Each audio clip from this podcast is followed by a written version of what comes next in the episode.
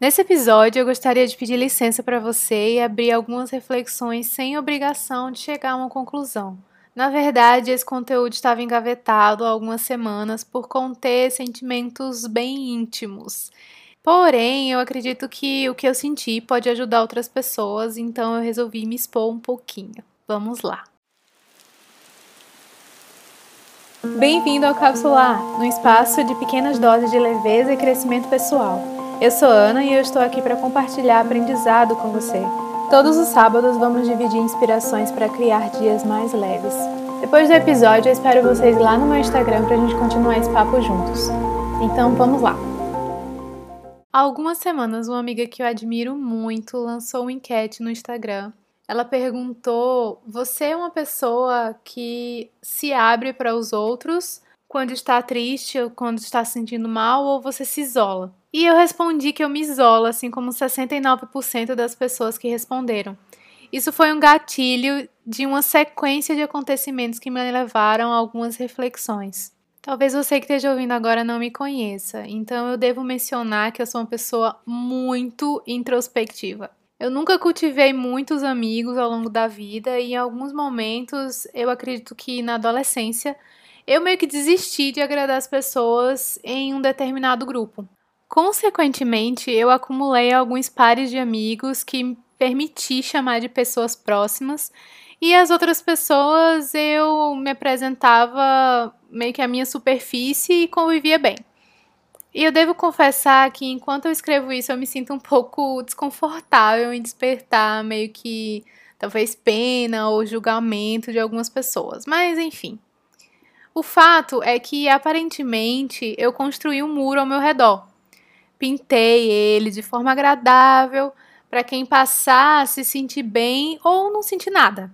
Enquanto isso, lá dentro eu fui me isolando cada vez mais. Porém, consequentemente, alguns me julgaram como fria, metida, fechada, até ríspida. Lógico que isso ia acontecer, né? Eu construí um muro. Mas alguém se identifica comigo?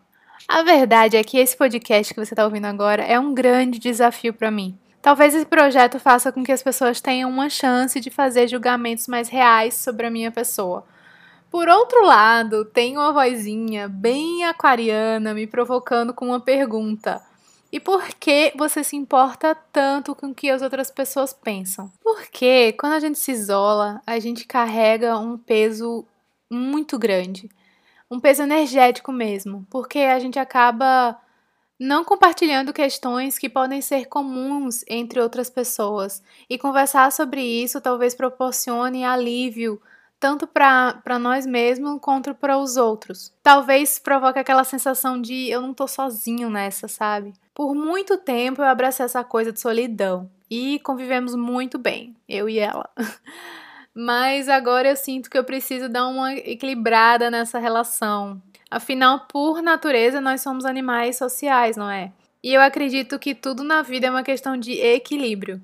Eu sinto que por muito tempo eu passei, eu pesei a balança muito para um lado. Aproveitando esse assunto, eu gostaria de agradecer a você que está me ouvindo agora e me dando a oportunidade de abrir um pouquinho meu coração e assim talvez provocar outros sentimentos sobre a minha pessoa ou sobre você mesmo que está ouvindo agora. Mas voltando, eu quero deixar claro que eu não vejo nenhum problema específico em querer passar tempo sozinha.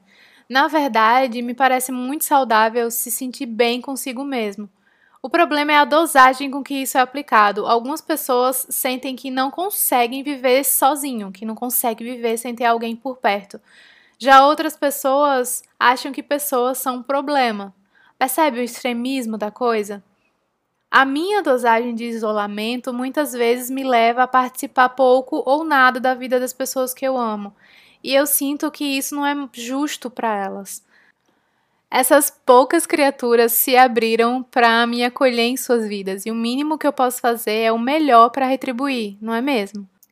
Por outro lado, quando sentimos um certo desespero em agradar as pessoas ou em estar em relacionamentos amorosos porque alguém enfiou na nossa mente que é impossível ser feliz sozinho, nós nos arriscamos em jogar no outro uma responsabilidade muito pesada que é só nossa. A minha felicidade depende de como eu enxergo o mundo e a mim mesma. Se já temos conflitos internos, imagina só juntar todos eles e jogar nas mãos de outra pessoa com os seus outros conflitos e falar: toma, a minha felicidade depende de você. Eu acho isso muita sacanagem. Tudo isso fez gerar em mim um movimento de tentar estar mais próximo das pessoas que eu amo e que merecem minha reciprocidade. Ao mesmo tempo, respeitar o meu momento comigo mesma. O objetivo é meio que encontrar um equilíbrio. Nem me forçar a fazer ou ir a lugares, nem deixar de aproveitar oportunidades de expressar meu carinho, minha atenção e minha gratidão a essas pessoas. E você, como é que você se sente nesse aspecto da sua vida? Eu devo te confessar que eu continuo me abrindo muito pouco para os outros. E também sinto a necessidade de ficar sozinha pelo menos horas antes de dormir ou nos primeiros momentos do dia. Contudo, eu acredito que eu preciso trabalhar o estar presente. Mas eu adoraria saber o que, que você sente. Bem, eu vou ficando por aqui e a gente se encontra próxima semana.